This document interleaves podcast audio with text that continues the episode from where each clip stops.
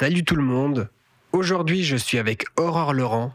Ensemble, on va parler du travail autour de son film Trois chamans qu'elle a co-réalisé avec Adrien Viel. Bienvenue sur DocuPratique, le podcast sur la fabrication du documentaire de création.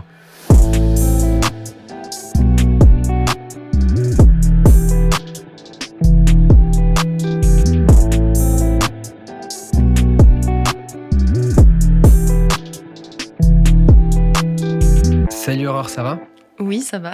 Et toi? Très bien, merci. Euh, tu m'accueilles aujourd'hui euh, dans les bureaux de Urbu Film. Ouais, c'est ça. Mm, mm. Donc, euh, c'est une boîte de production. Ouais. Qu'est-ce que tu fais en fait ici? Alors ici, à Urubu Film, en fait, je collabore avec eux sur un projet en production.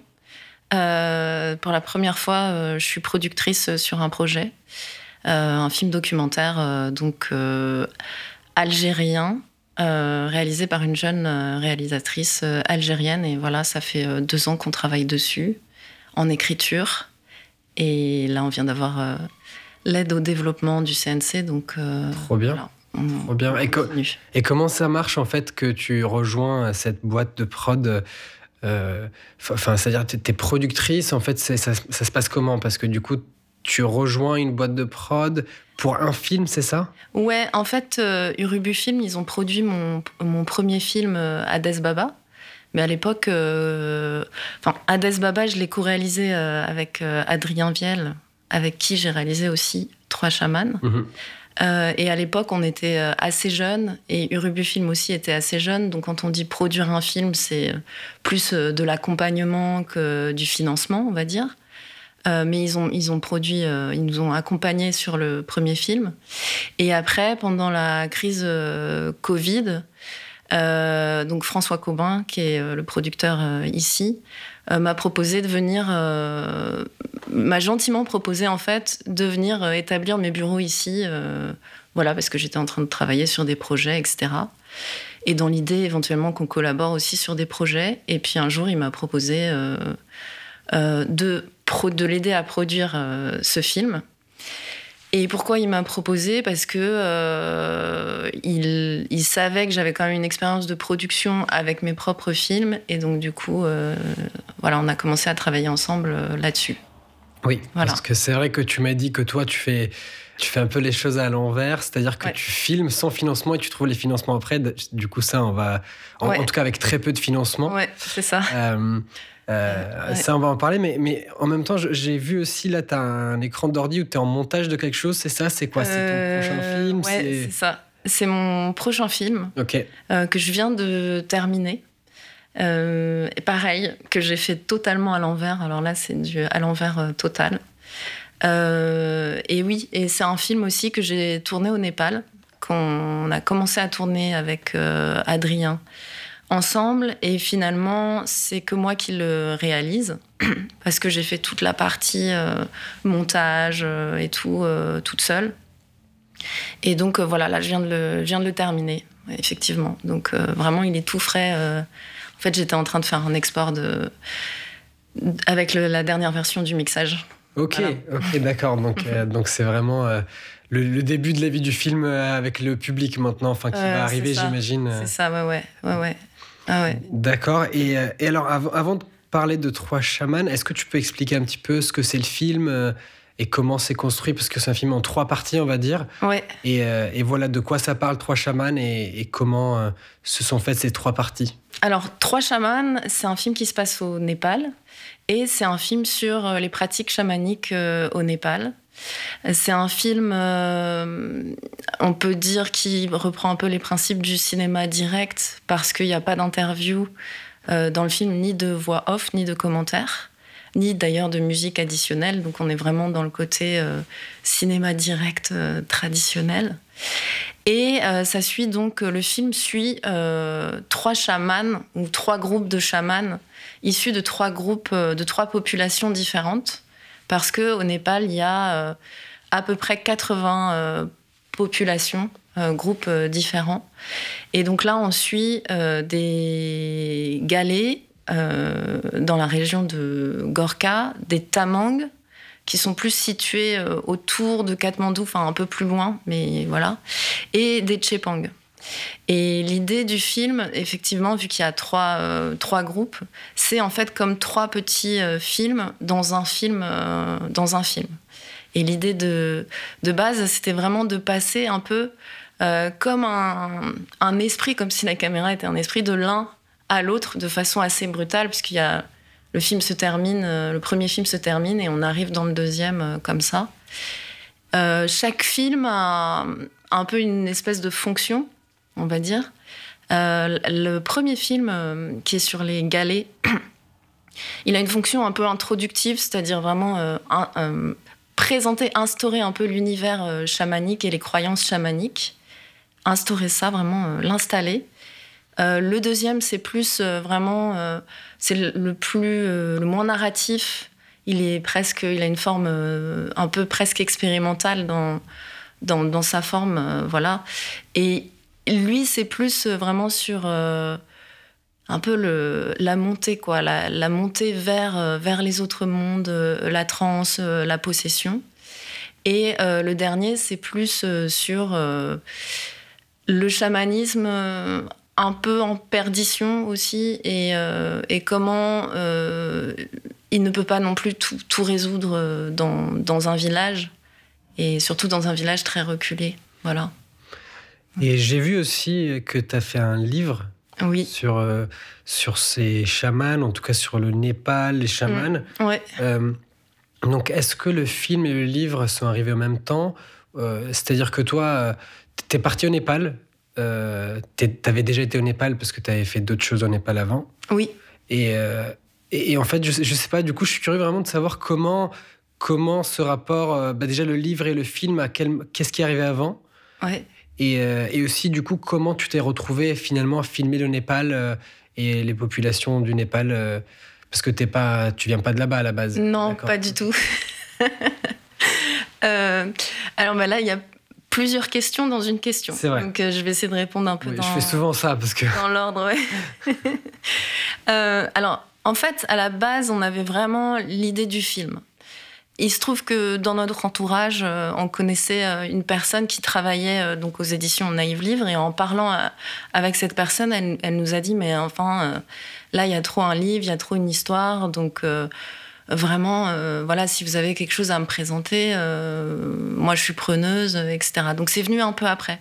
Mais comme on a euh, un peu euh, tous les deux, hein, Adrien aussi. Euh, on prend aussi beaucoup de photos en fait. On travaillait à l'époque pas mal, on prenait des photos à l'argentique, etc.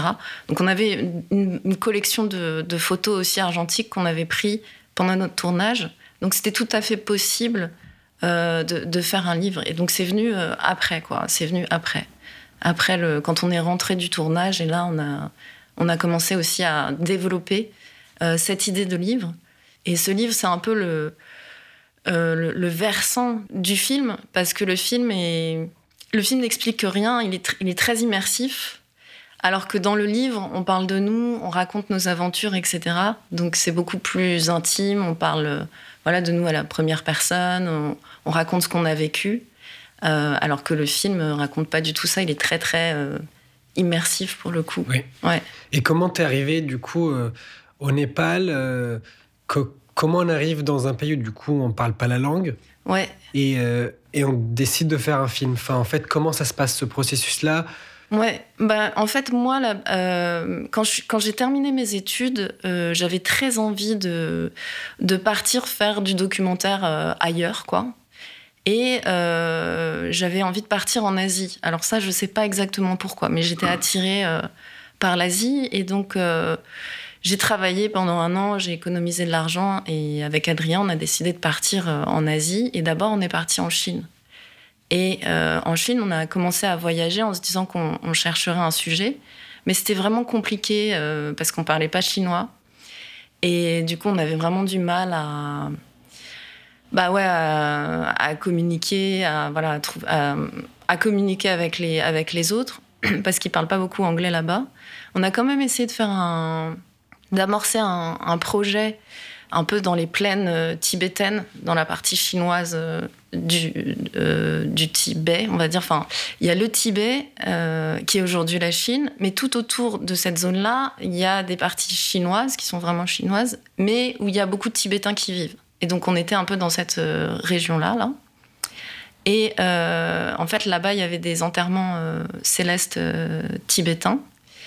Et donc, les enterrements célestes tibétains, je ne sais pas si tu vois ce que c'est, mais en gros, c'est la façon dont les Tibétains enterrent leurs morts, mais ils les enterrent pas. Ils les mettent sur une montagne et après une cérémonie bouddhique, le corps se fait dévorer par des vautours. Voilà, c'est l'idée du cycle de la vie qui, qui continue, etc. Et donc, on a eu l'opportunité de, filmer ça. Mais en fait, euh, c'était un peu compliqué parce que quand il y avait une cérémonie qui se faisait, une cérémonie bouddhique, nous, ce qui nous intéressait, c'était tout le rituel. Euh, et en fait, quand les gens avaient de l'argent, ils voulaient pas qu'on filme avec le rituel. Et là, ils faisaient la cérémonie totale.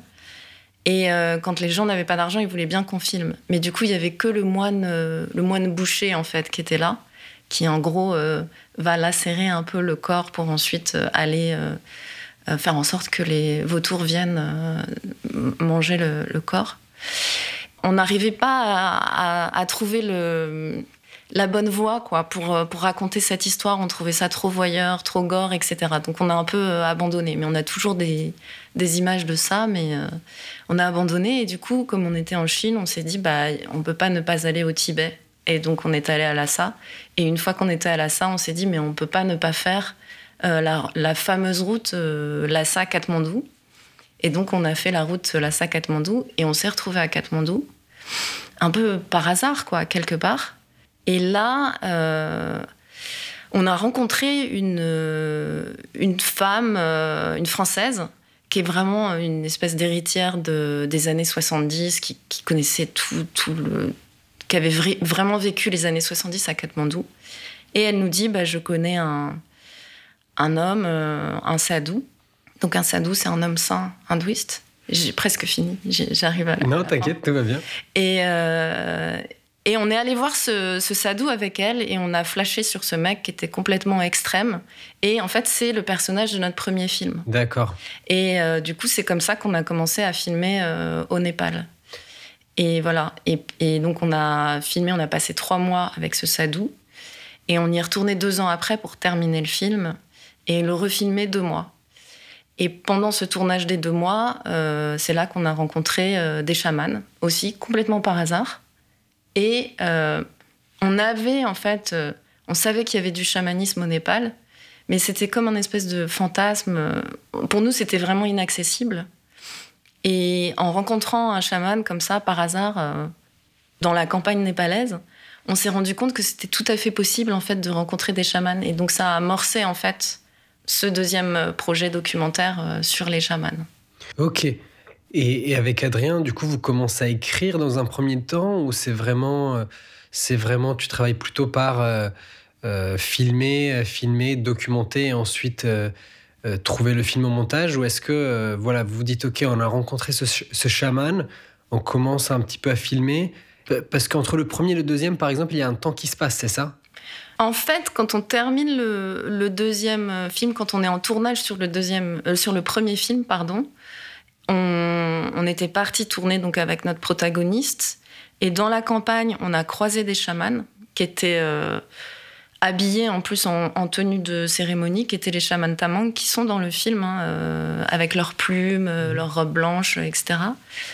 Et ça nous a vachement euh, impressionnés. Et donc à ce moment-là, on s'est dit, bah il faut qu'on, il faut qu'on y retourne quoi. Il faut qu'on, donc on est rentré en, France. On a pris une photo ou deux, tu vois, des, des chamans. On est rentré en France et on s'est dit, bah l'année prochaine, on, retourne, on part, on va faire des repérages. Et du coup, pendant toute l'année euh, où on était ici en France, on a commencé à faire des recherches euh, sur, les, sur le chamanisme euh, au Népal. Et là, on a découvert qu'il y avait quand même une, une vraie tradition chamanique au Népal. En fait, il n'y avait pas beaucoup de documentation audiovisuelle, il n'y a pas tant de documentaires que ça là-dessus. il n'y a pas grand-chose. Par contre, en revanche, en, anthropologie et en littérature anthropologique, il y a quand même pas mal de chercheurs qui ont été là-bas, qui ont fait des recherches sur les chamans. Donc il y avait de la documentation. Euh, donc on a passé en fait une année à, lire euh, des livres d'anthropologie, quoi, tu vois, sur, euh, sur les chamans. Et c'est comme ça aussi qu'on a pu déterminer quels étaient les chamans qu'on avait pris en photo, d'où ils venaient, de quelle population, qu'est-ce qu'ils faisaient là, pourquoi ils partaient. Ensuite, on, est retourné au Népal l'année d'après et on s'est dit, là, on va faire des repérages et on va aller euh, à la rencontre des chamans, on va chercher des chamans. Ok, mais le premier film avait déjà été filmé par contre. C'est-à-dire que ça, ça a été fait pendant le premier voyage, un peu euh, comme ça, un peu de façon spontanée. Vous êtes dit, vous avez rencontré ce chaman et vous êtes dit, ok, on va le filmer, on va faire un film avec lui, c'est ça? Alors, c'était pas avec ce chaman-là. Ok, enfin, pas, celui avec les. Le sadou. c'est ça, le premier, celui du premier film. Ouais, celui du premier film, ouais. Ça. Donc ça, vous l'avez quand même filmé et vous avez fait le film que vous avez peut-être monté du coup. Ouais, alors ce, ce film-là, en fait, euh, effectivement, on l'a pas du tout écrit. Ok. Euh, au début, euh, on, a tourné direct et on l'a pas du tout écrit. Enfin, on écrivait au fur et à mesure, quoi. C'est-à-dire, on commençait à filmer et puis c'est simple, on, va filmer, on, filme, et puis on se dit, bon, bah, qu'est-ce qu'on a eu? On dérush, on regarde, on dit, bon, bah, ça, c'est intéressant, euh, peut-être qu'il nous faudrait euh, ça, etc. En fait, on essaye, euh, tout en filmant, de créer une forme de, narration autour du protagoniste et comment on peut créer cette narration. Donc, on va repérer un peu les éléments de, son quotidien, qu'est-ce qu'il fait. Euh, bon, bah voilà, il reçoit des, gens, il les soigne, il les, euh, il les bénit, etc. Les gens viennent parce qu'ils ont des problèmes, donc il y a ce côté social. Donc ça, on se dit, bah, on va filmer ça. Il a une relation très étrange avec sa mère. Euh, voilà, un peu, je t'aime moi non plus. Donc du coup, pareil, ça c'est un, élément aussi qui nous intéresse. il est border, il boit de l'alcool alors qu'il ne devrait pas, etc. Donc plein de choses comme ça qui font qu'au fur et à mesure, on, repère des éléments et on va chercher ça pour euh, créer euh, notre histoire. quoi. Donc c'est comme ça qu'on a fonctionné pendant les trois mois de tournage. C'était trois mois un peu euh, intenses. ok, donc le premier film, c'était quand même trois mois de tournage. Ouais, trois mois de tournage. Où on allait, alors peut-être pas tous les jours, mais tous les jours, il vivait, en fait, il vivait dans une grotte. donc à Pachupatinat, qui est un endroit à Katmandou, Mhm. où euh, les morts sont brûlés. C'est là, c'est en fait c'est comme en Inde, tu sais, euh, je sais pas si tu connais un peu les traditions euh, indiennes. Pas trop. en Inde et, au Népal, c'est pareil, c'est la tradition hindoue. En fait, quand quelqu'un meurt, ils vont le brûler au bord d'une rivière. Donc voilà. Donc il y a des lieux dédiés à ça. Donc euh,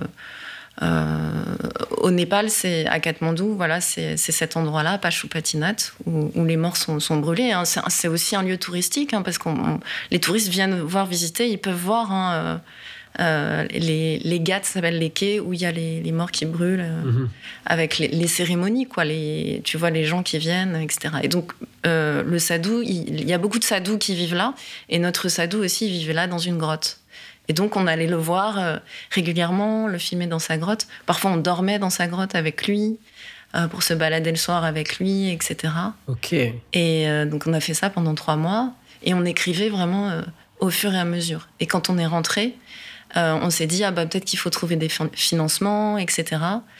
Et donc, on a commencé à écrire un dossier qu'on a envoyé à la SCAM, au CNC. Mais Évidemment, on n'a pas eu l'aide et, et on n'a pas cherché à. On n'a pas, on pas persévéré. Pourquoi, évidemment? Alors, je ne sais pas pourquoi je dis évidemment, c'est vrai. Je dirais parce que je pense que là, pour le coup, euh, il y avait vraiment. Euh, c'était difficile pour nous de faire semblant qu'on n'avait pas tourné le film. Donc, je pense que ça se voyait que le film était déjà euh, tourné. Et, et qu'on n'ait pas eu l'aide, je sais, c'est toujours difficile de savoir pourquoi on n'a pas eu l'aide. Parce qu'on était assez jeunes hein, quand on a fait ce film-là, donc. Euh, euh, et puis, même si on était accompagné par une boîte de prod, euh, j'ai envie de dire qu'on n'y connaissait pas encore grand-chose. On connaissait pas tellement les, la façon dont, dont ça fonctionnait. Mm-hmm. Et donc, on a écrit ça un peu comme, comme on l'imaginait, nous, comme on, pourrait on l'a écrit avec notre cœur comme ça. et on n'a pas eu l'aide. Et en fait, souvent, ça arrive d'écrire et, de ne pas avoir l'aide. Mais après, derrière, il faut, il faut réécrire, il faut persévérer, etc. Et c'est plus dans ce sens-là que je dis ça. C'est-à-dire que on a eu cet échec et en fait, on n'a pas persévéré. Quoi. On se dit, bon, bah tant pis, on n'a pas eu l'aide, on va continuer à tourner. Quoi. Mhm. Voilà. Euh, parce que pour les gens qui n'ont pas vu le film, parce que tu parles de. On avait tourné le film, mais en fait, comme c'est euh, trois petits films qui se suivent de 25 minutes chacun à peu près, comme mm. le film au total fait 1h17.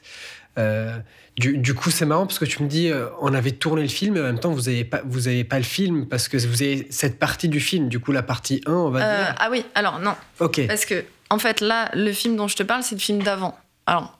Ah, ok, donc là je confonds, moi-même je confonds. C'est que je pensais que tu parlais de la partie 1 du film. Non, non, non. Ok, d'accord. je, te disais que sur le, sur le premier film, on avait ah rencontré les chamans et c'est pour ça qu'on avait continué. Ça y est, maintenant je comprends. C'est bon? Oui, oui c'est bon. Donc c'était pas trois chamans. Je pensais parce que comme trois chamans, il y a trois petits, euh, trois familles. Je pensais que tu parlais du premier film, donc c'est euh, la première famille. Non, non, non, non. non, non. Mais euh, pour revenir, à, du coup, je reviens à, Trois chamans. Mais c'est en fait, c'était pour t'expliquer tout ça. C'était pour t'expliquer que euh, le film sur les chamans s'est fait durant le, le, premier, le tournage du premier film. Mhm. Et en fait, tous les films que je fais se font comme ça. C'est-à-dire que je vais rencontrer une personne ou quelqu'un qui va amorcer en fait le prochain film pour un prochain film. Donc c'est toujours euh, basé sur la rencontre, en fait. Pendant que je tourne, je vais rencontrer quelqu'un qui va me donner envie de faire un autre film, etc. c'est ce qui s'est passé avec les chamans. Et maintenant, pour les chamans, euh, on, revient en France, on fait des recherches et on part faire des repérages. Et on part faire des repérages euh, non filmés. C'est-à-dire qu'on ne prend pas la caméra. On se dit, on va juste prendre un appareil photo et un enregistreur. Et on va faire euh, des interviews et on va prendre des photos euh, dans le but euh, justement d'écrire un dossier et de trouver des financements. Voilà, c'était ça l'objectif. Donc on, a d'abord fait ça. Donc on est parti un mois pour faire des repérages au Népal. Et là, on avait travaillé en fait avec un, assistant népalais, on va dire, euh, sur notre premier film. Et donc on a retravaillé avec lui et il nous a accompagnés là pendant un mois et en gros, on a arpenté euh, les montagnes pendant un mois à la recherche de chamans et on a rencontré 22 chamans. Et on a fait euh, des entretiens avec euh, ces 22 chamans. D'accord. Voilà.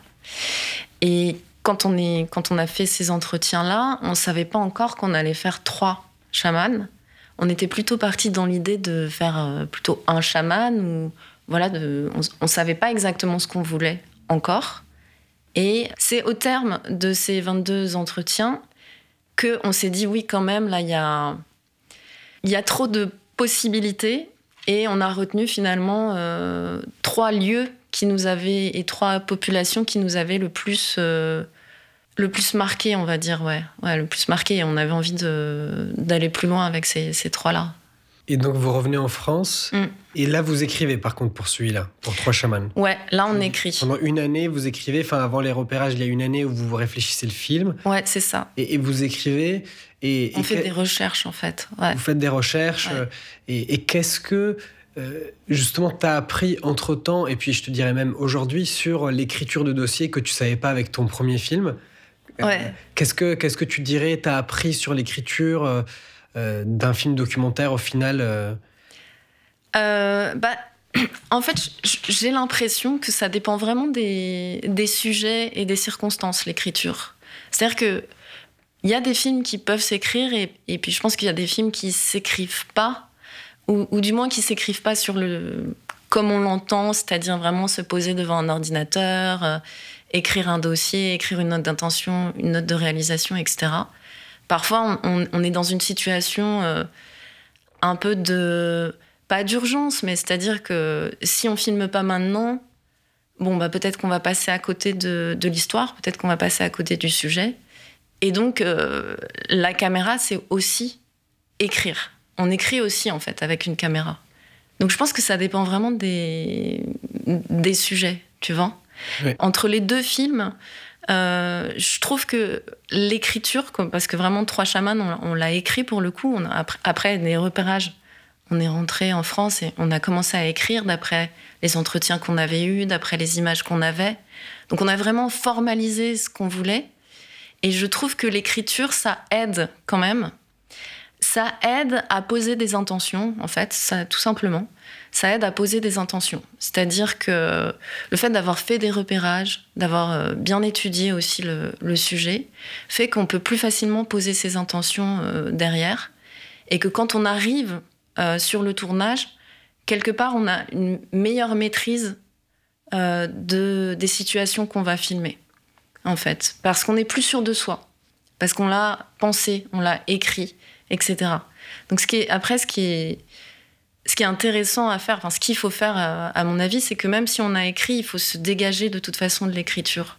Enfin, écrire, c'est à la fois pour euh, formaliser ses intentions, définir un peu ses intentions, qu'est-ce qu'on veut en termes de réalisation, comment on veut filmer, etc.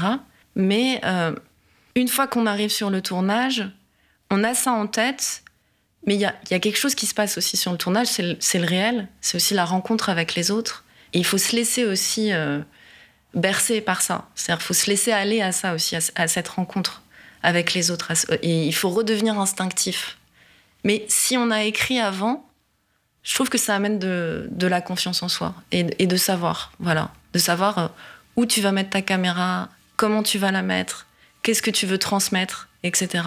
Alors que si à un moment donné, t'écris pas tout ça, bah, tu te retrouves dans une situation où bah, voilà, tu, vas, tu vas être dans la, dans la scène, tu vas arriver sur la scène et, et tu vas moins maîtriser voilà, la mise en scène, quoi, en fait. C'est ça.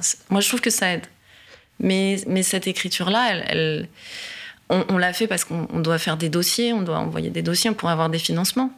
Mais euh, elle, peut prendre plein de formes. C'est pas obligé. Euh, ça peut être des notes sur un carnet, ça peut être. Euh, voilà. Mais.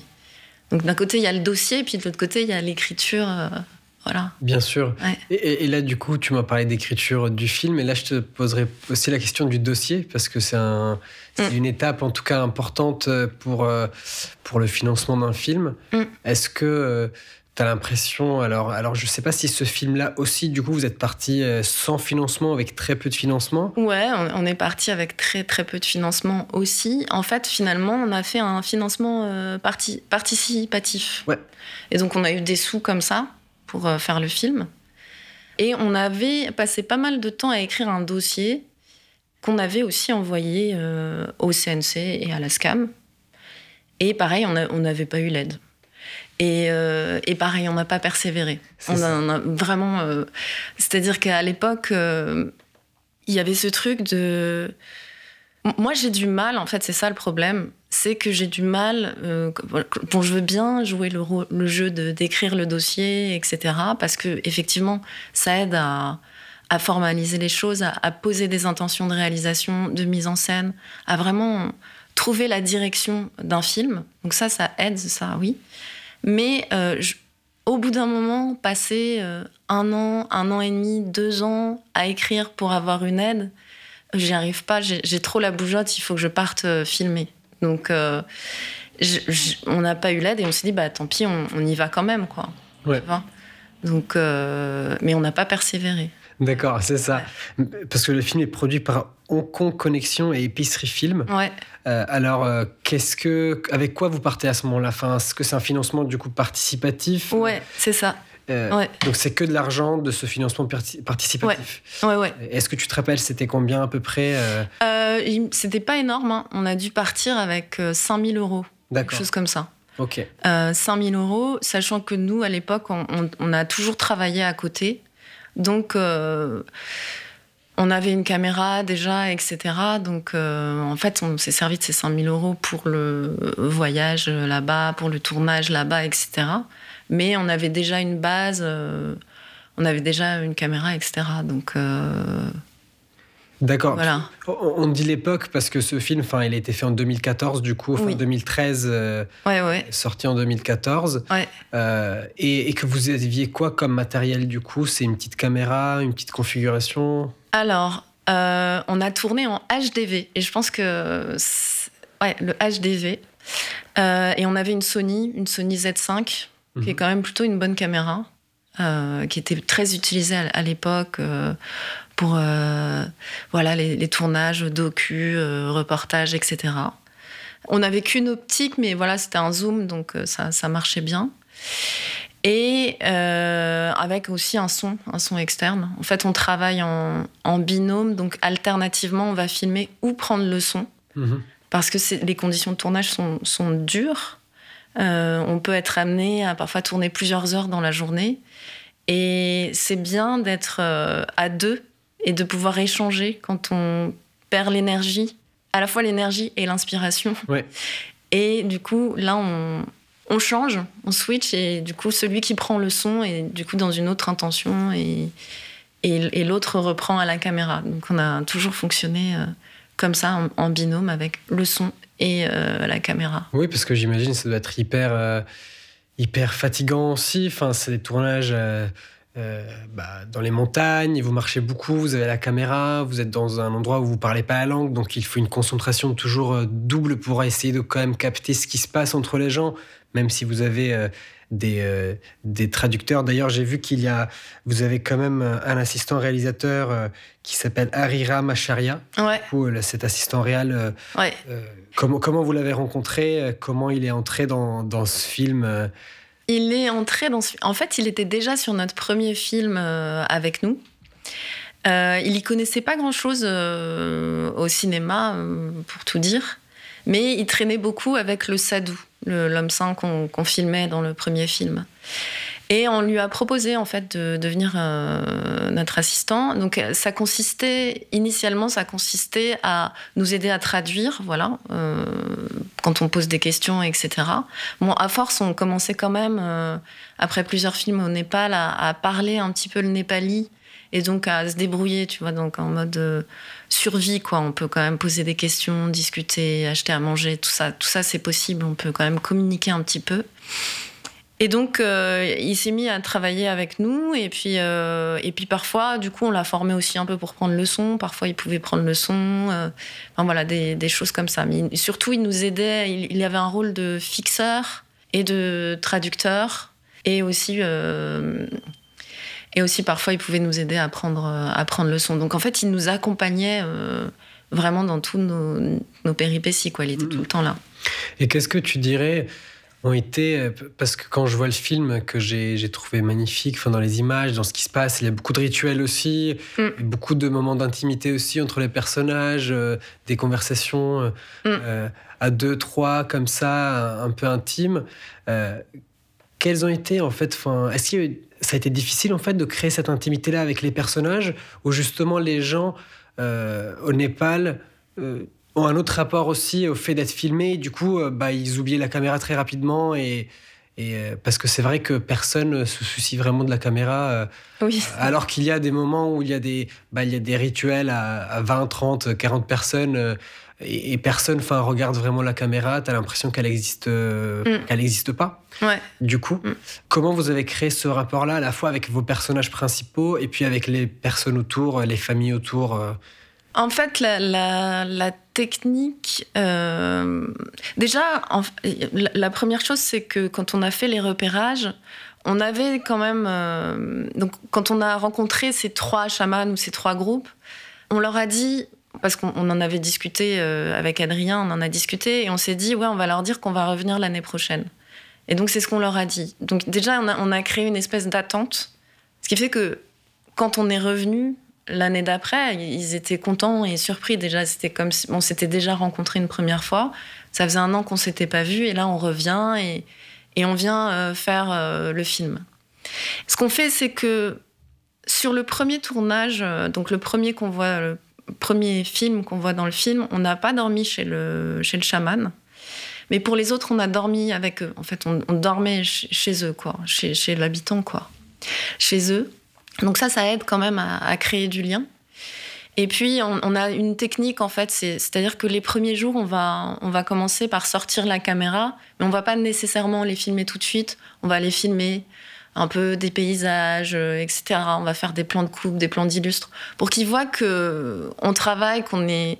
En fait, on, impose ce truc de qu'on est les gens qui filment, qu'on est qu'on est les filmeurs. On essaye d'imposer ça, mais doucement. Et puis, euh, donc en fait, ils nous voient travailler avec la caméra. Parfois, ils peuvent nous accompagner, venir regarder un peu. Ah ouais, tiens, tu filmes tel paysage, c'est cool, euh, etc. Euh, donc on crée un peu comme ça une curiosité. Et puis, au, fur et à mesure, on, continue, on, sort la caméra et on va filmer un peu tout ce qui se passe, tout en sachant que c'est des choses, enfin nous on le sait, qu'on ne va pas nécessairement utiliser. Euh, souvent, euh, ceux qui sont filmés vont penser qu'ils doivent nous donner quelque chose, en fait. Et donc, ils vont se mettre dans une situation un peu de représentation. Et ça, on va l'épuiser, en fait. On l'épuise, ce truc-là. Et au bout de trois jours, ce, truc de représentation, il, s'en va naturellement. Et là, ça commence à devenir euh, naturel.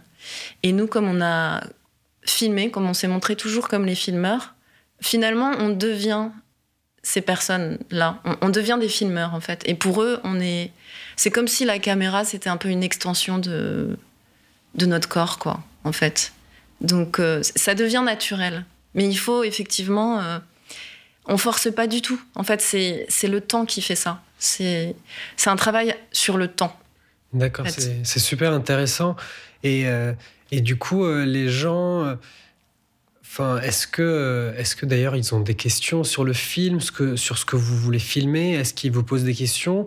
Par contre, sur euh, euh, comment mon image va être utilisée ou du coup, enfin, ça, revient à cette question est-ce que selon les cultures, des fois, enfin, la, représentation, elle est aussi vécue différemment? Ou est-ce que du coup, les gens, ils savent que vous faites un film? Enfin, est-ce qu'il y a même des gens qui ont dit je veux pas être filmé, par exemple? Euh, alors, on n'a jamais eu ce. Ça, ça arrivé une fois. Euh, on filmait un, une gewa qui est un enterrement euh, bouddhique chez une population, les Tamang. Et il y a un espèce un, un, mec qui faisait pas qui, était faisait partie de la famille mais un peu éloigné qui venait de Katmandou et qui avait un peu cette position voilà du mec qui a réussi à Katmandou etc et qui euh, euh, nous a dit oui là vous me filmez pas on ne sait pas ce que vous allez faire des images et tout. Mais c'est la seule fois où c'est arrivé. Et bien sûr quand ça arrive euh, on respecte on va pas filmer des gens qui n'ont pas envie d'être filmés donc mais sinon globalement en tout cas pour les chamans ça, n'est jamais arrivé alors il y, a deux choses la, première c'est que souvent ils se disent qu'on a plein de fric qu'on a de l'argent et euh, qu'on va se faire de l'argent avec le, notre documentaire. Donc là, on est obligé on leur explique quand même que le documentaire qu'on fait, euh, c'est pas un reportage qui va passer sur la BBC, etc. Euh, et que globalement, on va pas gagner d'argent avec. Peut-être même qu'on va plus en perdre qu'on va en gagner mhm. quelque part. Donc ça, ça met un peu de temps à comprendre, mais au bout d'un moment, ils comprennent, surtout comment ils voient, comment on passe du temps à filmer, etc. Euh, ils se rendent bien compte que c'est pas comme comme une grosse production qui arriverait, qui poserait des lights et qui repartirait au bout de 4 heures en ayant eu ce qu'elle voulait. Donc ils voient bien quand même euh, que la démarche est, pas tout à fait la même. Et autre chose aussi, c'est que ils sont, en fait, il y a une espèce de plus-value pour eux à être filmés parce que c'est des chamans et qu'ils ont quand même, bah, ils ont une réputation à, à gérer, quoi, à avoir. Et forcément, s'il euh, y a un étranger qui, qui vient les filmer, euh, c'est que quand même, euh, ça a de l'intérêt, quoi, leur, leur, travail, etc. Donc, ça, ça, leur fait une plus-value, en fait, aussi d'être filmés. Donc, ils sont plutôt preneurs de ça.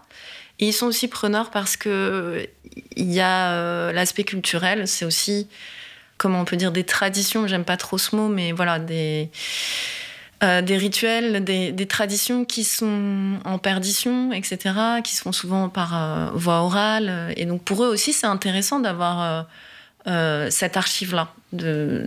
Finalement, quelque part, on, archive aussi, on documente leurs pratiques.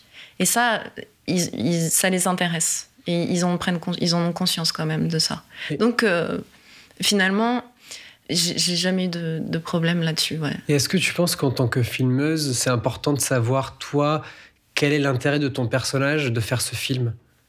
Parce que justement, bah, il y a la question parfois qui est celle de euh, le filmeur euh, qui vient voler des images à quelqu'un, qui vient lui enlever quelque chose, alors que euh, je pense pas que ce soit le cas euh, personnellement. Je pense que c'est un, partage que chacun y trouve un intérêt. Est-ce que mm. toi, en tant que filmeuse, tu as besoin de savoir avant quel est l'intérêt de ton personnage Alors là, je parle, de Trois chamans, mais aussi de tes autres films euh, après.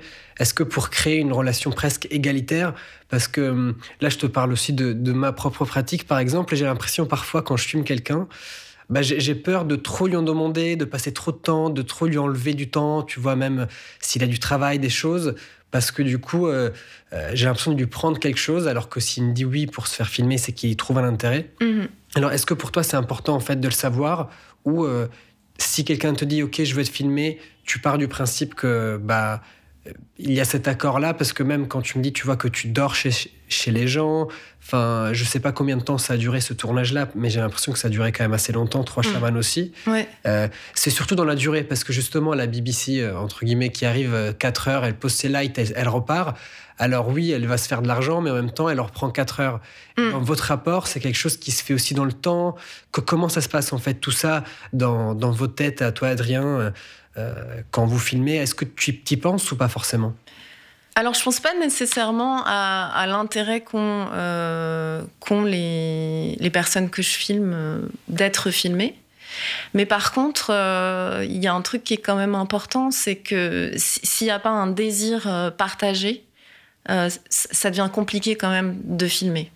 Il y a quand même cette idée que qu'on va vivre en fait une aventure commune avec les protagonistes et que si on n'est pas d'accord pour vivre ensemble cette aventure commune, bah, le film ne pourra pas se faire. Et il se fera pas d'ailleurs. Donc il y a quand même ce commun accord qui se fait au début, qui part, je pense, d'un désir commun d'échanger, euh, d'échanger tout simplement. C'est-à-dire que les chamans, eux, quelque part, euh, ils, nous offrent leur, euh, savoir, leur, leur rituel, leur cérémonie, tout leur univers ils, nous l'offrent parce que ça nous intéresse aussi et qu'ils savent que derrière, on va, on va le transmettre à d'autres personnes, on va le montrer à d'autres personnes. Donc, s'il n'y a pas ce, désir-là commun, ça, ça va pas fonctionner. Donc, on n'y pense pas quand on filme, mais on part quand même d'un commun accord, quoi. Enfin. Est-ce que dès le départ, ils savaient que ça allait durer longtemps? Du coup, tu m'as pas dit combien de temps ça, ça, a duré le tournage? Ça dépend des, des, groupes, mais en gros, on peut compter euh, trois semaines non-stop euh, par tournage. Après, on est retourné un peu voir les, les tamangs parce que c'était le, plus compliqué, donc on est, on est retourné un peu filmer après. Mais euh, oui, en gros, trois semaines, un mois, quoi. Trois semaines, un mois Avec les, les gens. Et, ils sont au courant dès le départ que ça va durer à peu près trois semaines, un mois. Ouais, ils sont, ils sont au courant. Ils sont au courant. Ils sont au courant, donc après, ils, ils, ils nous logent et, nous, évidemment, on les dédommage, quoi. Enfin, je veux dire, on, on, dort euh, dans l'endroit qu'ils proposent, donc on, voilà, on est logé, nourri, etc. Donc évidemment, on participe financièrement à, à tout ça, quoi. Mhm. Donc. Euh, et ensuite, du coup, est-ce que euh, vous faites euh, ces tournages? Est-ce qu'il y a d'autres choses que tu aimerais me dire sur la partie tournage? Après, on va passer plutôt au montage. Ouais. Euh, qu'est-ce que tu, pourrais me dire de plus, peut-être sur le tournage, des choses que vous avez vécues qui ont, qui ont été un peu marquantes pour toi, Adrien? Bah, il y a tellement de choses. C'est très c'est des tournages qui sont extrêmement intenses, en fait. Euh, c'est vraiment des tournages qui sont intenses, physiques. Par exemple, dans le deuxième euh, épisode, avec les tamangs là, dans, le, dans le film, on monte assez haut, en fait, on monte à 5000 mètres d'altitude. On est monté en, trois jours euh, à 5000 mètres d'altitude, quoi. Et donc, euh, il faut les suivre, les chamans, etc. Il y a, un truc extrêmement, extrêmement physique, quoi. C'est vraiment ce côté performatif tout le temps les Tamangs boivent beaucoup d'alcool aussi, donc on a aussi beaucoup bu avec eux pour, euh, pour s'intégrer euh, au groupe. Donc ça aussi, ça nous a épuisés. Euh, et puis, c'est vraiment, je ne sais pas comment expliquer, mais c'est c'est vraiment, il y a un côté complètement hors du commun, extraordinaire dans, dans ces tournages-là. Et, avec les Chepang aussi, le, le troisième film, Là, les Tchépang, c'est une population qui est assez vulnérable. Ils n'ont pas grand-chose. Euh, et les conditions de tournage aussi étaient extrêmement euh, difficile parce qu'on mangeait pas beaucoup, parce qu'ils mangeaient pas beaucoup. Il y avait beaucoup de, on voyait, il y avait beaucoup de, ouais, ils, sont vraiment dans un état de vulnérabilité assez euh, avancé quand même les, les, les. Ils sont, les enfants sont, ils ont, ils ont vraiment tous des vêtements euh, abîmés, déchirés. Euh, ça mange, ils mangent pas beaucoup, ils vont pas à l'école parce qu'ils doivent aller euh, au champ, etc. Enfin, on est dans des situations aussi comme ça. Et c'est hyper marquant en fait quand on, quand on tourne dans des conditions comme ça. Après, je, je sais pas, voilà, c'est des choses qui marquent. Bien sûr, j'imagine. Et, aussi, du coup, en, en un mois, bah, parce que tu parlais d'un mois de tournage, en un mois, tu sens quand même que ça évolue votre relation, enfin même dans ce qui vous permette, euh, parce que du coup j'ai l'impression que vous n'êtes pas dans le, on va dire dans le, dans le truc, on, va, on va défoncer des portes pour aller voir ce qui se passe. Enfin, vous allez vraiment en douceur de ce que tu me dis. Et est-ce que tu sens ça, ça que eux aussi ils vous ouvrent, ils s'ouvrent à vous petit à petit euh, euh, ouais. Oui. Euh, ouais, tout à fait. En fait, euh, donc ouais, comme tu dis, on, ne défonce pas du tout les portes. On y va euh, au fur et à mesure. On, prévient. on dit bon bah là, on va sortir la caméra, on va filmer tel moment, etc. Puis parfois on, reste, on reste pour filmer si on peut. Il y a un truc où aussi on va. Eux, ils ont envie, ils nous proposent. en fait, au fur et à mesure, ils vont nous proposer plein de choses. Et même, ils s'habituent à nous et ils veulent qu'on aille tout documenter. Donc ils nous disent euh, bah, tiens, là, il y, y, a un mariage, euh, tu, tu, viens, on va filmer le mariage, ou tiens, là, il y a ça, on, va filmer, etc. C'est comme si on était euh, les archivistes du village attitré et, et on y va. Mhm. Et c'est aussi. Et donc, du coup, oui, effectivement, ils nous ouvrent, ils nous ouvrent des portes et on, et on archive, on archive pour eux, on, on documente pour eux la, la, vie au, village, quoi. Et donc, euh, ouais. Et justement, est-ce que des fois, il y a au contraire des moments où ils vous disent, ouais, venez filmer, il y a un truc, mais vous savez que ça vous intéresse pas euh, ben, oui. Vous leur dites ou pas? Ou est-ce que vous y allez quand même vous On y va. Ok, vous y allez. On le fait. Vous y allez bah, Oui, parce qu'il y a quand même un... Là, pour le coup, c'est aussi ces relations-là. Euh, il y a quand même ce principe d'échange qui est important à avoir, je trouve. Euh, dans le respect aussi des, des protagonistes. C'est pas parce qu'on a eu ce qu'on voulait qu'on va pas euh, ne pas aller filmer s'ils nous le demandent. Au contraire, en fait, ça fait partie de la relation filmeur-filmé mhm. d'aller filmer aussi des choses s'ils en ont besoin. Nous, on sait qu'on va pas nécessairement s'en servir, mais c'est important euh, dans la relation filmeur-filmé pour que nous aussi, on arrive à derrière pouvoir aller filmer ce qu'on veut ou ce dont on a besoin plus facilement. Mm-hmm. Donc, euh, oui. Et, aussi, euh, j'ai l'impression de ce que tu me disais, vous avez rencontré 22 chamans à la base. Donc, il y a presque une forme de casting au final, parce que mm. vous, vous, allez euh, rencontrer beaucoup de monde pour en choisir au final trois. Est-ce que c'est 22 parce que j'imagine qu'au Népal, il y en a peut-être plus que 22. Ah oui, il y en a bien plus, oui. Voilà. Oui. Euh, est-ce que ces 22, c'était dès le départ des gens qui ont montré quand même un intérêt aussi à être filmés? Euh, C'est-à-dire comment Est-ce que c'est des gens qui ont été rencontrés par votre fixeur, etc. et à qui euh, il a dit oui, est-ce qu'on peut juste enregistrer quelques, tu vois, un petit enregistrement audio parce que c'est des gens qui veulent faire un film et on ne sait pas trop. Ou est-ce que dès le départ, ces gens savaient, ok, potentiellement, vous allez faire un film? Tu vois ce que je veux dire? Comment ça a été présenté en fait ça pour le casting? Parce que je me dis aussi qu'il y en a qui auraient pu être d'accord pour euh, passer un après-midi, une journée avec vous, mais pas forcément un mois ensuite, tu vois. Oui, oui, tout à fait. Bah, en fait, euh, Déjà, quand on fait ce casting, c'est un casting euh, à la népalaise, quoi. C'est-à-dire qu'on se déplace dans les montagnes, on recherche des chamans et on va de village en village en demandant euh, Oui, euh, il paraît qu'il y a des chamans dans le coin, est-ce que vous avez vu des chamans? Enfin, ça se passe comme ça, quoi. C'est vraiment au petit bonheur la chance. et puis, au fur et à mesure, oui, là-haut, il y a une maison à deux heures, vous allez trouver un chaman, donc on y va. On n'est pas sûr de savoir si on va trouver un chaman, mais oui. Donc voilà, et, là, on, l'interview.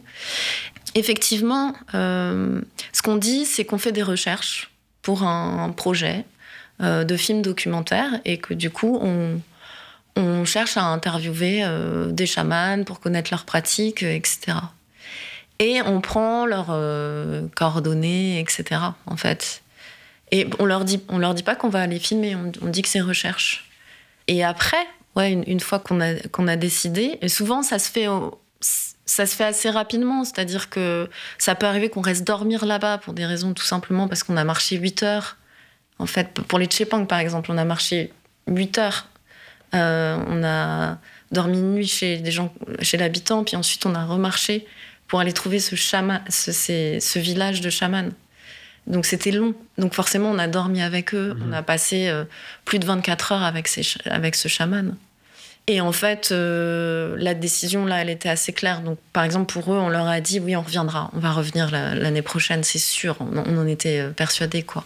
Et quand on n'était pas sûr, bah, on prenait le numéro de téléphone ou tout simplement euh, c'est assez simple, les gens ne bougent pas d'endroit. Donc, euh, même s'ils n'ont pas de téléphone ou quoi, il suffit l'année d'après de retourner exactement au même endroit et de demander bah écoute, euh, voilà, là je vais faire mon docu, est-ce que tu veux bien être filmé, participer à mon documentaire?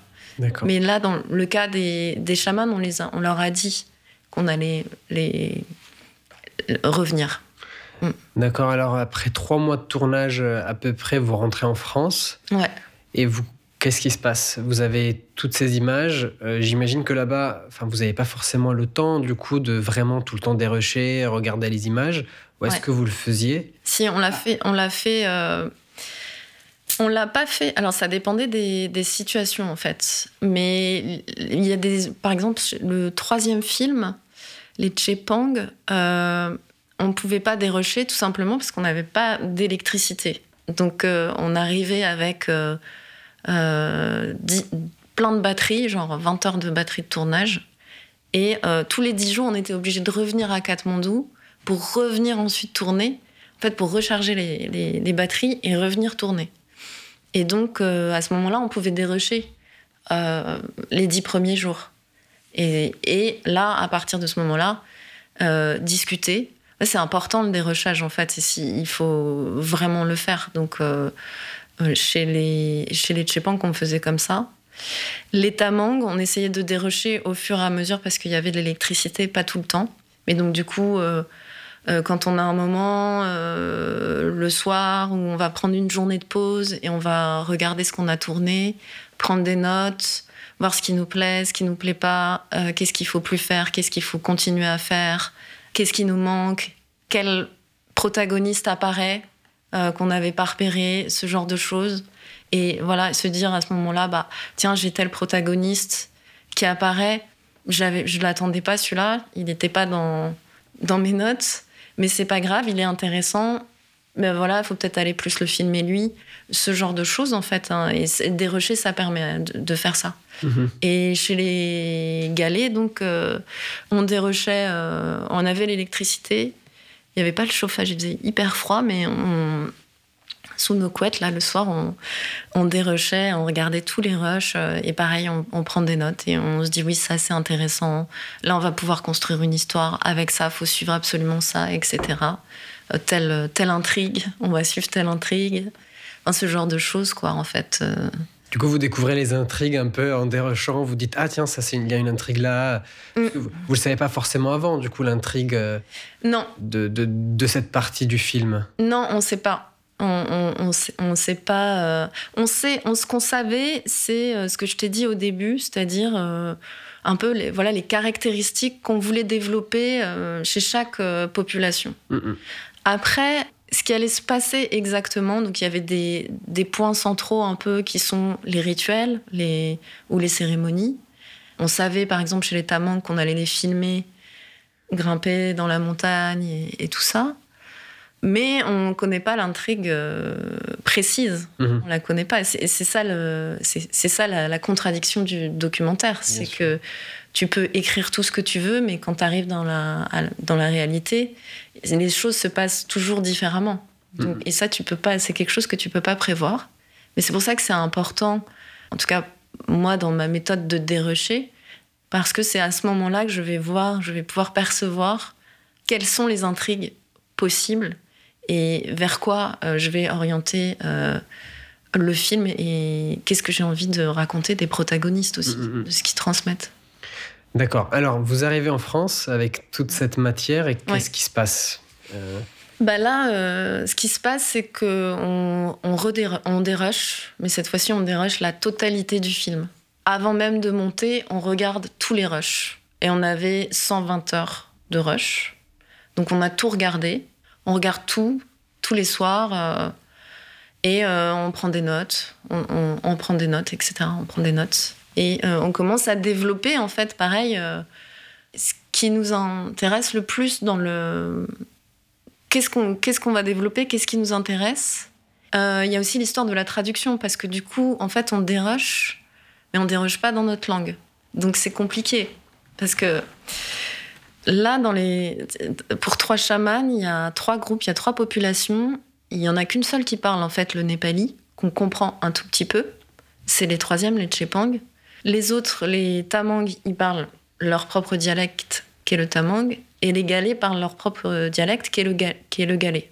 Et donc, en fait, euh, on regarde les rushs, mais on ne comprend pas. Alors après, on sait sur le tournage, on sait, hein, quand on tourne, euh, on discute avec notre assistant, qui discute avec les chamans, donc on sait ce, qui s'est dit, on sait ce qui se dit. Mais on ne connaît pas la substance précise.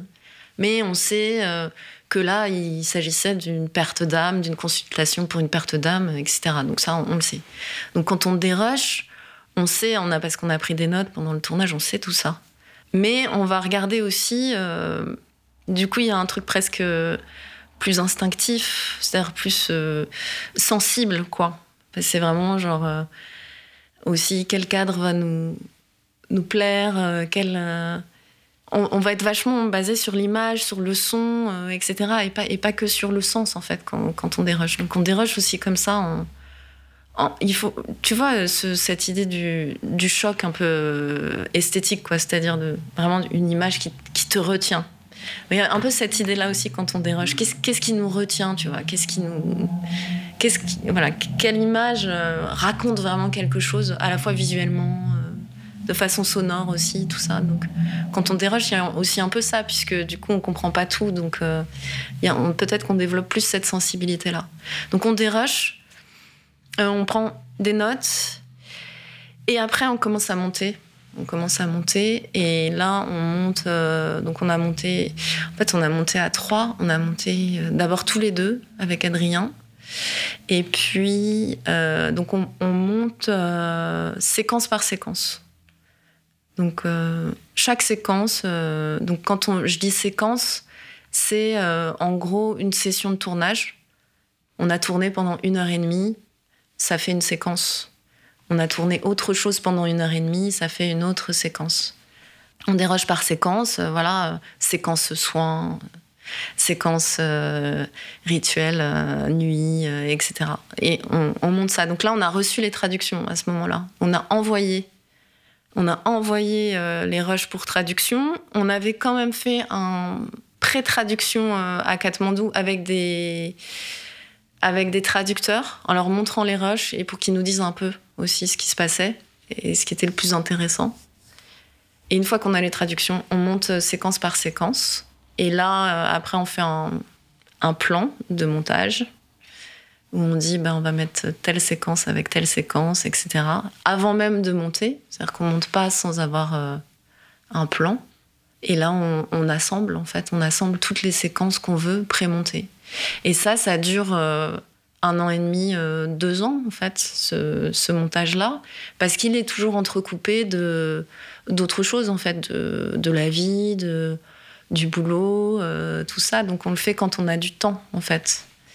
Et une fois qu'on a terminé ça, on arrive à un, ours, à une version, première version, qui fait deux heures peut-être, peut-être un peu moins, une heure, 1h45. Euh, et c'est là qu'on fait appel à là on a fait appel à une monteuse et qui est venue finaliser en fait le, montage, nous aider aussi à, à prendre du recul euh, sur le film qu'on n'avait plus.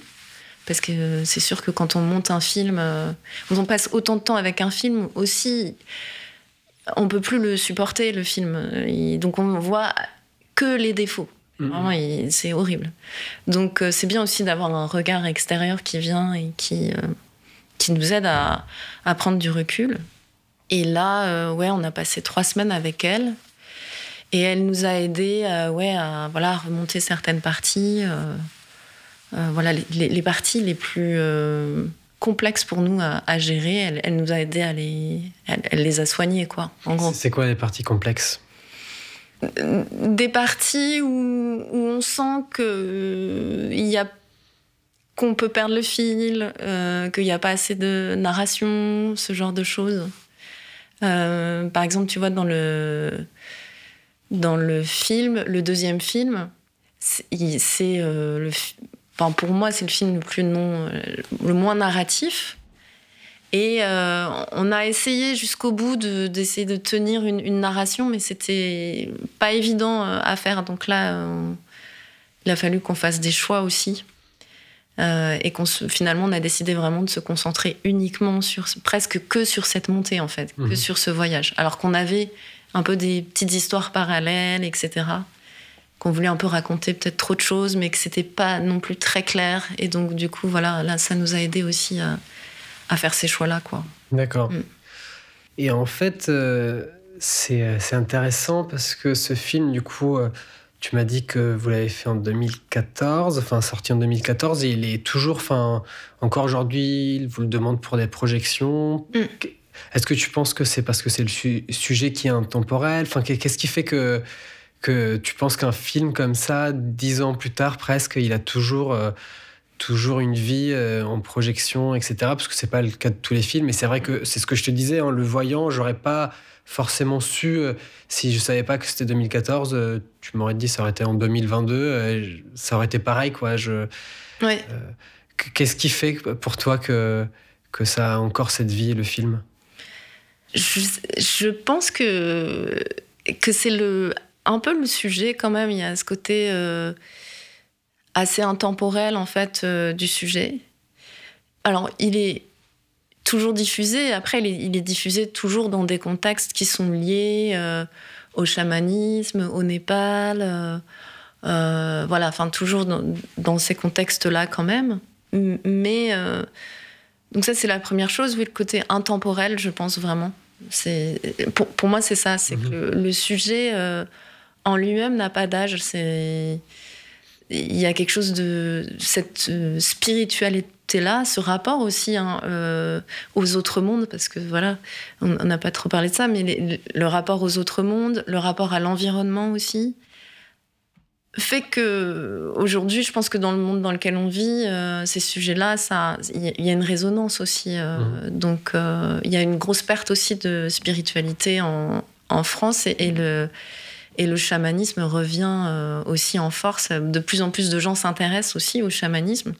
Quand j'ai commencé euh, à faire les films sur les chamans, euh, personne ne me parlait de chamanisme. Aujourd'hui, il y a plein de gens là depuis 5-6 ans qui m'écrivent en me disant oui, euh, machin, le chamanisme, etc. Donc je pense que ça intéresse aussi de plus en plus les gens. Mmh. voilà, je. Ouais. Et. Pour, on arrive bientôt à la fin de l'épisode, mais pour mmh. revenir sur la forme, ce cinéma direct, euh, radical, sans euh, interviews, sans commentaires, euh, sans musique. Pourquoi tu as choisi cette forme-là sur ton film, celui-là, et puis mm. les autres aussi? Il me semble que c'est aussi quelque chose que tu portes dans tes films en général. qu'est-ce, que, qu'est-ce que ça t'apporte, en fait, cette forme-là? Et, voilà. Alors, en fait, pour Trois Chamans, c'était, on n'avait vraiment pas envie de d'avoir un prisme, en fait. Le, truc de la, du commentaire, par exemple, de la voix off, c'est que c'est intéressant parce que ça peut guider les gens. Et, souvent, les gens, euh, surtout comme un, film pour, comme un film comme Trois chamans, pardon, un film comme Trois chamans euh, qui est euh, sur une culture extrêmement éloignée de la nôtre parfois les gens ils sont perdus et ils nous disent euh, mais pourquoi vous avez pas mis euh, de commentaires euh, de voix off? Pourquoi vous vous expliquez rien?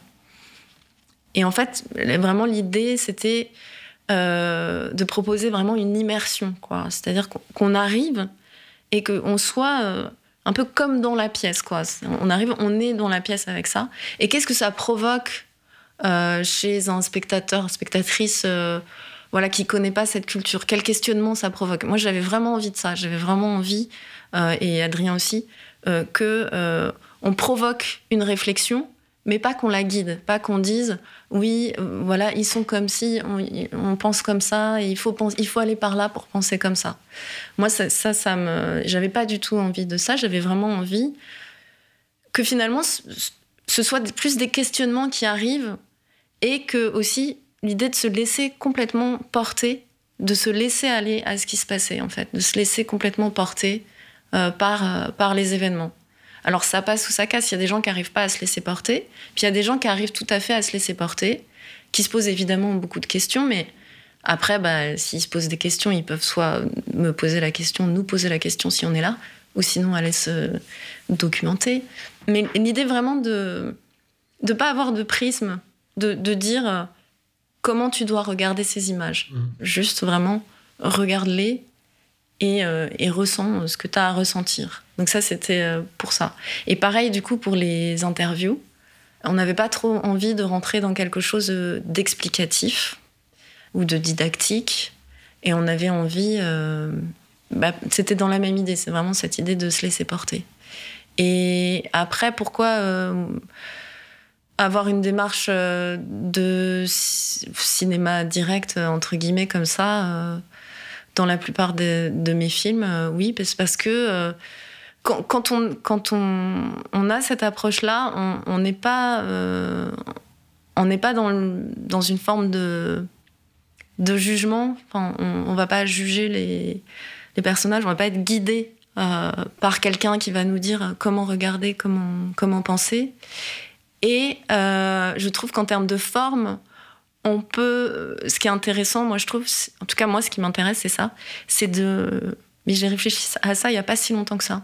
Euh, finalement, d'irradier un peu le, sentiment intérieur des protagonistes par l'extérieur et donc par la forme, mais par la forme du médium, c'est-à-dire du cinéma. C'est-à-dire comment, à travers des images, à travers du son, on va euh, essayer de, de transmettre une idée, de transmettre un, un, sentiment. Et je trouve que du coup, le, le cinéma direct euh, permet ça aussi, permet ce, cette transmission-là, quoi par, euh, par le sensoriel, en fait, plus.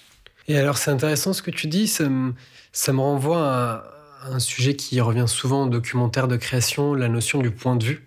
Oui. Euh, du coup, souvent, moi, je sais que les gens mettent aussi des voix off ou des voix intérieures parce que ça permet aussi d'être plus clair sur son point de vue à soi. Et en France, c'est vrai que dès qu'on fait un dossier, on nous demande c'est quoi ton point de vue, c'est quoi ton point de vue, c'est quoi ton point de vue?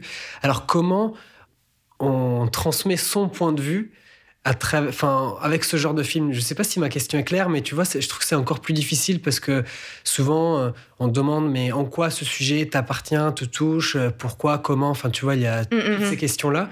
Et le cinéma direct, du coup, il y a quelque chose qui est plus bah, direct aussi.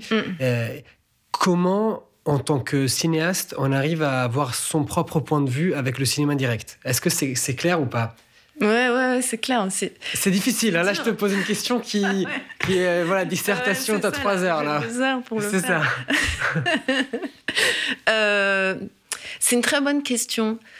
Moi, moi, pour moi, le point de vue, il, se fait vraiment par la, par la forme. C'est-à-dire comment, euh, comment tu vas filmer, comment tu vas, où est-ce que tu vas poser euh, ta caméra, qu'est-ce que tu vas raconter, comment le son va interférer dans là-dedans, comment la parole, elle va prendre de la place. Moi, j'aime bien, euh, bien quand ça parle beaucoup, quand on laisse euh, parler aussi, parce que c'est, le moment où, finalement, où la pensée, justement, des, protagonistes se développe. Et je trouve ça intéressant aussi de laisser parler euh, les protagonistes, parce que pour moi, le point de vue, il est là-dedans. Il est, il est dans tous les choix qu'on fait. On pourrait les détailler, tu vois, tous les choix qu'on fait en tant que réalisateur, réalisatrice.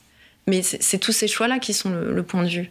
Quand tu euh, poses ta caméra et que tu fais un plan de deux minutes, bah, tu es, dans un point de vue. C'est pas comme si tu, filmais 30 euh, secondes par-ci, 2 secondes par-là, 3 secondes par-là. Tu racontes pas la même chose. Donc, euh, pour moi, le point de vue, il se fait vraiment par la forme. C'est vraiment la forme qui détermine le point de vue. Je sais pas si c'est assez clair, mais... Oui, oui, c'est assez clair. Et alors, j'ai une dernière question. C'est, euh, tout à l'heure, tu parlais d'anthropologie, en tout cas que tu te renseignais à travers l'anthropologie, etc. Mm. Et qu'est-ce, que, qu'est-ce qui fait la différence pour toi entre justement de l'anthropologie et un documentaire de création euh, comme celui que vous avez fait? Enfin, pas, Je ne sais pas, c'est des questions que, que, que, je pourrais me poser du coup quand on parlait tout à l'heure. et je parlais même hier soir avec un pote, on discutait de films. Et, et je lui parlais d'un film, un autre film qui m'a dit oui, c'est presque un peu de l'anthropologie. Et c'est marrant, mais parce que du coup, des fois, je suis un peu perdu. Qu'est-ce qui, quelle est la différence en fait Pareil, question difficile. Hein. Ouais, c'est dur. Euh, la différence entre l'anthropologie, ah bah, déjà l'anthropologie, c'est voilà, c'est des sciences humaines, euh, etc. C'est euh, étudier les, autres, étudier les hommes. Donc quand on dit anthropologie, c'est il y a ce côté un peu strict euh, par exemple, les anthropologues qui font de l'anthropologie visuelle vont beaucoup s'attacher à, filmer un, rituel euh, dans son déroulé en entier ou, ce genre de choses. Alors que nous, par exemple, dans notre film, on, ne fait pas ça. On va, on va dans un documentaire de création à caractère, voilà, qui a une démarche anthropologique, il va y avoir, comment dire, cette, euh, cette idée que ce qu'on va transmettre, c'est plus l'émotion du moment, l'intensité du moment que le déroulé précis de chaque geste, euh, etc. Donc peut-être que c'est ça euh, ce qui différencie euh, l'anthropologie visuelle du documentaire de création. Mhm. Cependant, je pense que ça, se rejoint beaucoup et il y a des, des, anthropologues qui ont fait des films extraordinaires comme Jean Rouche, etc. et qui, n'étaient plus dans, enfin, qui faisaient du documentaire de création et à la fois de l'anthropologie visuelle. Donc, euh, c'est possible. Il n'y a, a, pas de. Les... C'est possible de mélanger les deux. Il y a, y a, pour moi, la sectorisation, tu vois, des, des disciplines, elle est, elle est plus poreuse. Il n'y a pas de sectorisation. Tout mhm. est un peu poreux. C'est comme le cinéma documentaire et la fiction. Enfin, tu vois, c'est. Les choses sont poreuses, en fait. Donc, euh, voilà. Ouais, alors avant de terminer, est-ce que bah, tu aimerais euh, rajouter quelque chose, euh, des choses que tu trouvais importantes euh, toujours dans la fabrication de ce film et de ces films que peut-être moi je t'ai pas, j'ai pas relevé Est-ce qu'il y a des choses que tu voudrais rajouter ou tu penses que les choses importantes ont été dites? Bah c'est pareil, c'est dur cette question. Je pense que demain, je, me dirai ah oui, il y avait ça qui était important, mais là, là, j'ai pas de non. Et je crois qu'on a quand même dit pas mal de choses là. Alors, qu'est-ce qui, qu'est-ce qui va se passer là pour toi? Tu finis ton film. Mhm. Euh, et qu'est-ce, qui, qu'est-ce que tu fais du coup en ce moment, avant de se quitter euh, ben, En ce moment, je suis. Euh, je suis. Qu'est-ce que je fais en ce moment? Ben, je, termine, je termine ce film-là. Et du coup, je vais amorcer d'autres films probablement. Alors, il y a toujours. la production du, du film qu'on fait avec Ruby Film qui prend quand même du temps. Et puis, euh, je vais amorcer des projets en France, en fait, là. Donc, je vais me lancer dans des, euh, dans des repérages français, en gros. Mais pour l'instant, je peux pas dire quoi ni rien, mais. Ça marche. Voilà, je vais euh, commencer à filmer en France. en fait, je clôt le cycle népalais avec le film que je viens de terminer. Et j'aborde le cycle français. D'accord. Voilà. Bah, merci beaucoup, De rien.